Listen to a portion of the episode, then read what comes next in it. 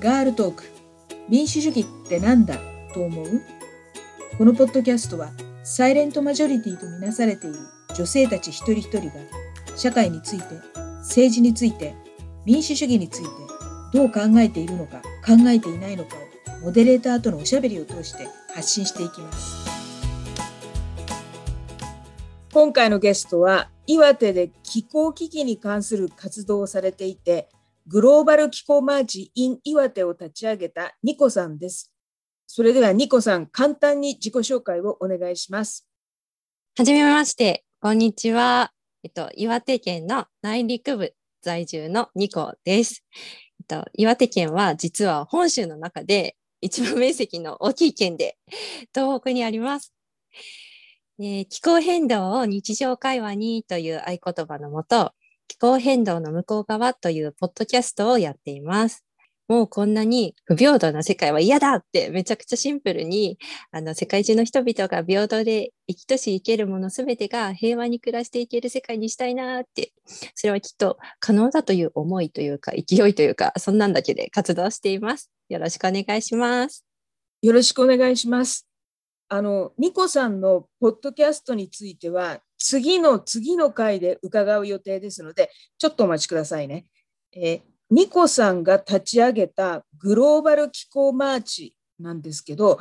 グローバル気候マーチは日本だけじゃなくて、全世界の各地で行われてますよね。ニコさんの岩手での活動は、どんないきさつで始まったんですか？あの、もともと小さい頃からこう世界平和に関心があったんです。だけど、そういったことをこう語り合える人に出会えるわけでもなく、普通にこう社会人になって、だけどここまでこういろいろ見てきて、こうなりわいとかではなくても、何かしらこうやっぱりこう世界平和につながる何かしたいけど、さて何をしようどうやったらいいんだろうって思っている時に、グレタさんの存在を知りました。それが2019年の一昨年の夏のことで、グレタさんが9月の20日にあの世界各地で同時多発のマーチをしようと呼びかけているタイミングだったんですね。で、グレタさんの存在を知った時に、心の中では多分私これ岩手でやろうって決まってたんだけど、あの、仲間がいるわけでもなくて、たった一人で勝手にこう、やろうとかって思ってただけだったので、なかなか勇気が出なくて、こう自分の中で本当にやんのかよ、お前みたいな、できんのかよみたいな、こう自分の中で、あの自分に、なんだろう、こう言いまくって、でももう決まってんですよね、心の中で っていうのをあの繰り返して、で、結局、あの勇気を振り絞りまくって立ち上げました。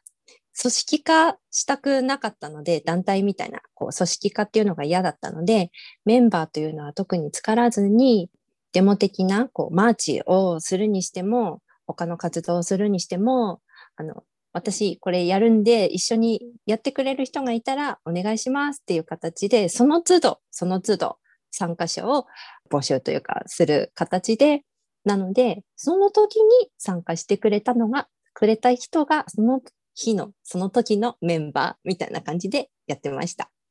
じゃあそうすると、えっ、ー、と、グローバル気候マーチ岩手は、ニコさん一人でやってると言っても過言ではないわけですね。そうですね。あの、立ち上げた時は、私が例えばツイッターとか苦手だったので、そういうのをあの手伝ってくれるとかっていう方とかもいたんですけど、基本的には別にこう、本当に組織化しないでやれるときに、やっぱり仕事とか、いろんな、なんだろう、そういう自分たちの生活があると、やりたいけどできないとかっていうとすっごく多くって、そういうのに縛られて組織化っていうのもなんか全然意味合いがやっぱり違ってくると思うので、私はやるから参加できるときにぜひぜひ一緒にやってみたいな感じです。一人って感じですね、だから。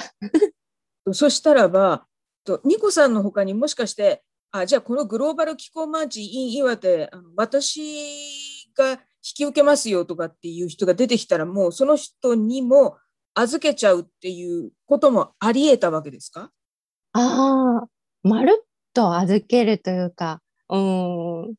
なんかその誰か一緒に何かこういうのやりたいって言ってくれたら、でも私その時どうしても都合合わないから、じゃあ全然やってやってみたいな感じにはなってたと思います。わかりました。あの、すごい緩い活動ですね。今のそのニコさんのやり方だと、誰でも勇気を絞りまくればできそうな感じがしてきますけれども、えっ、と、これまで何回ぐらい開催したんですかね？あの、年月日っていうかと、そのルートについてとかお話しいただけますか？一昨年のその2019年の9月20日に第1回目のデモ、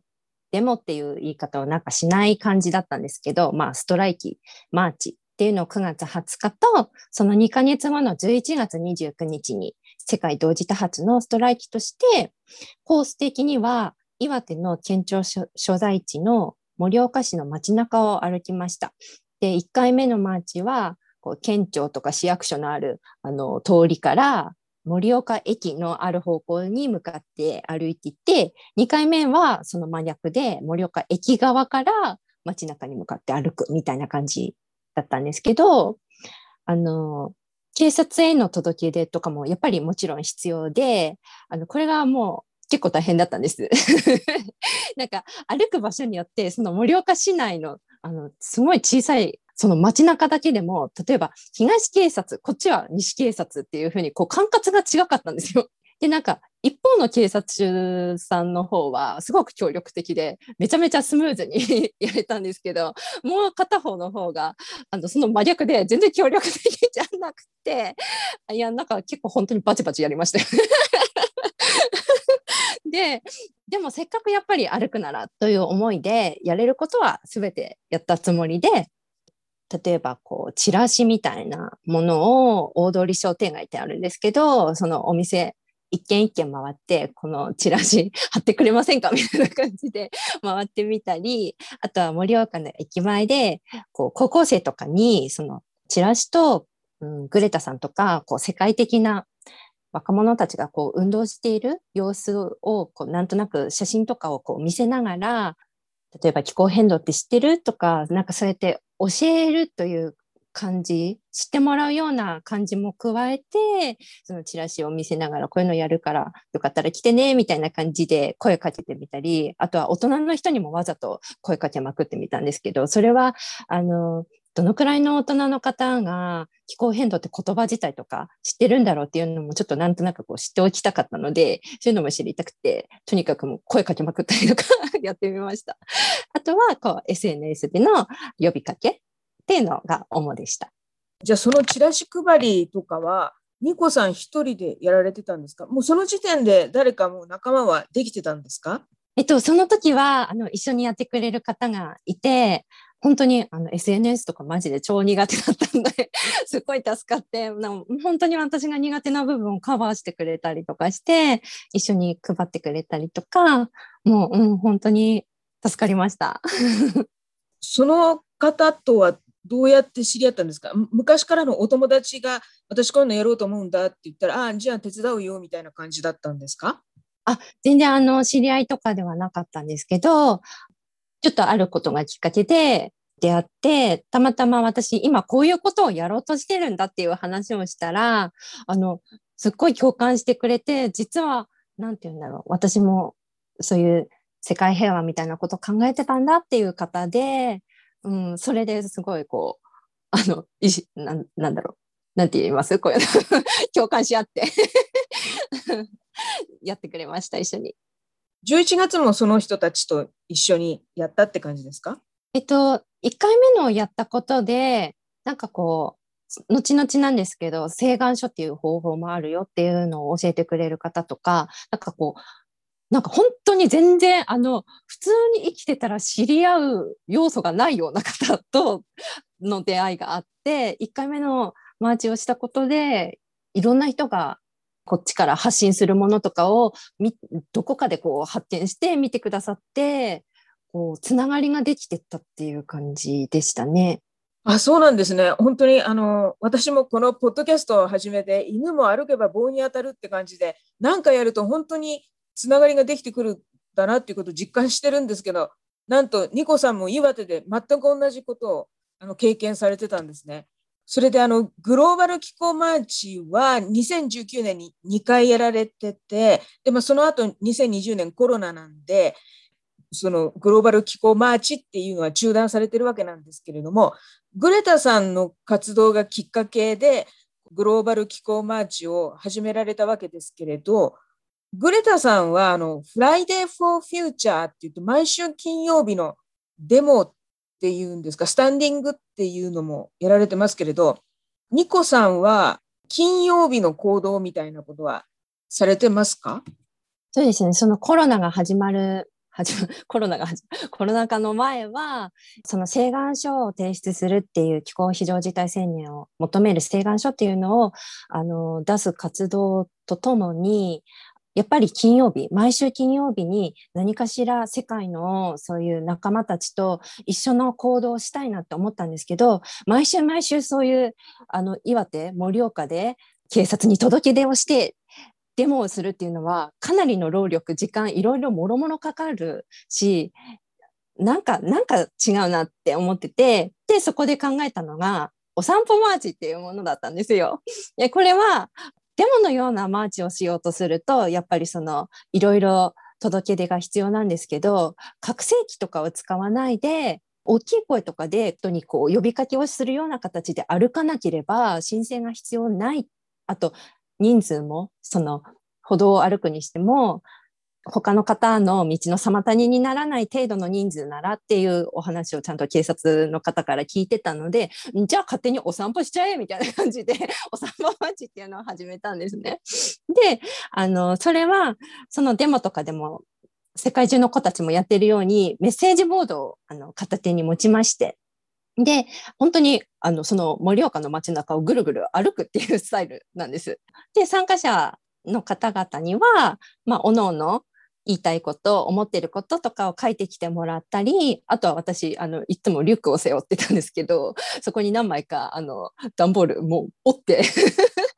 の、メッセージボードを、あの、すぐにポロッと参加したいって言ってくれた人も歩いてて、え、私も一緒に参加したいって言ってくれた人も参加できるようにと思って何枚か染めて持ち歩いたりとかしてたんですけど、そのメッセージボードっていうのも、あの、1回目の大きいデモの9月20日の1回目のマーチを行う前に、メッセージボード作成会っていうのを開いてたんですね。で、やっぱり毎週金曜日、平日に実際にこう参加したいって思っても、やっぱり日本っていろんなその仕事だったりいろんな事情が邪魔をして なかなか参加できないっていう方がすごくいたんですね。でもその当日金曜日にその場に来れなくてもメッセージボードを作ってくれてそれをあの他の人が持つっていうスタイルでもそこに参加してくれたってことで同じ気持ちで同じ活動にあの参加してくれてる参加してるんだっていうふうに思ってもらえるようにと思ってそういう会を開いてでも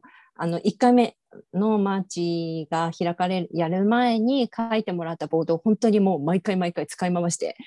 ボロボロになって あの持ち歩いてたっていう感じで。で、そのお散歩マーチの様子をインスタライブで生中継して、生配信してたんです。で、その場に来れない人とかも見てもらえるようにっていうのと、あとはいつ誰がどんな瞬間にその私のインスタライブを見てくれて、こうどうつながっていくか、もう本当にわからないので、とにかく配信しちゃえみたいな感じで やってました。うんと、盛岡って言えば、ここっていうあの百貨店があるんですよ。川徳っていうの百貨店があるんですけど、そこしかないんですけどね。で、そこであの待ち合わせをして、だいたい14時くらい午後の2時くらいに集合して、うんと、ぐるぐると歩いて、だいたい4時半、16時半から夕方の5時くらいから6時くらいまでの間に県庁の前に立ってたんですで、今度はそこから7時半くらいまでの間に大通り商店街を歩いて、今度クロステラスっていうお店があったんですけど、そこの前でずっと7時半、夜の7時半まで立ち続けるっていうスタイルをやってて、途中であのカフェタイムっていうのを毎週設けていて、まあ、参加してくれた人とかにおすすめのカフェとかを聞きながら、お茶タイム、ティータイム、カフェタイムをしてで、そこでもう本当にあの環境とか気候変動のことだけじゃなくて、もう何でもとにかく自分が抱えているちょっとした悩みでもいいから何でも話そうぜっていう会をやってて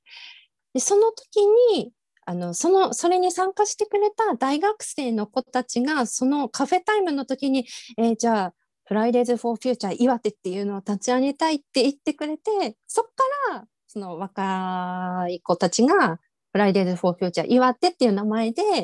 また新たに立ち上げてくれたっていう感じだったんですよね。もう誰がやってもいいし別に知識がなくてもいいしもうとにかくあのいい加減このバカげた世界にとらわれてるのあのやめようよみたいな空気を作りたくってあのそういうちょっと一見見るとあの私なんて片手にボード持ってるし片手に携帯持って生配信してるし首からでっかいボードもあの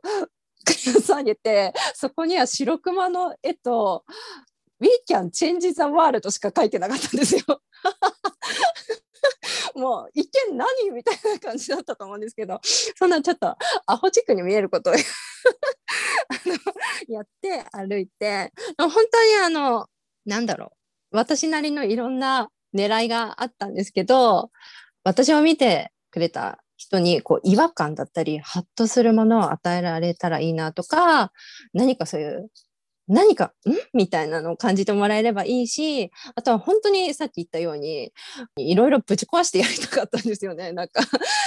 もう私は本当にいい加減嫌だったんで、じゃあ自分が最初にやっちゃえみたいな感じでもう、で、私ができたんなら、他の誰でもできるよ。やっていいんだよ。声上げようよ。上げれる人は上げれない人のためにも上げようよ。みたいな。もう空気をぶち壊したかった。その一心でやってました。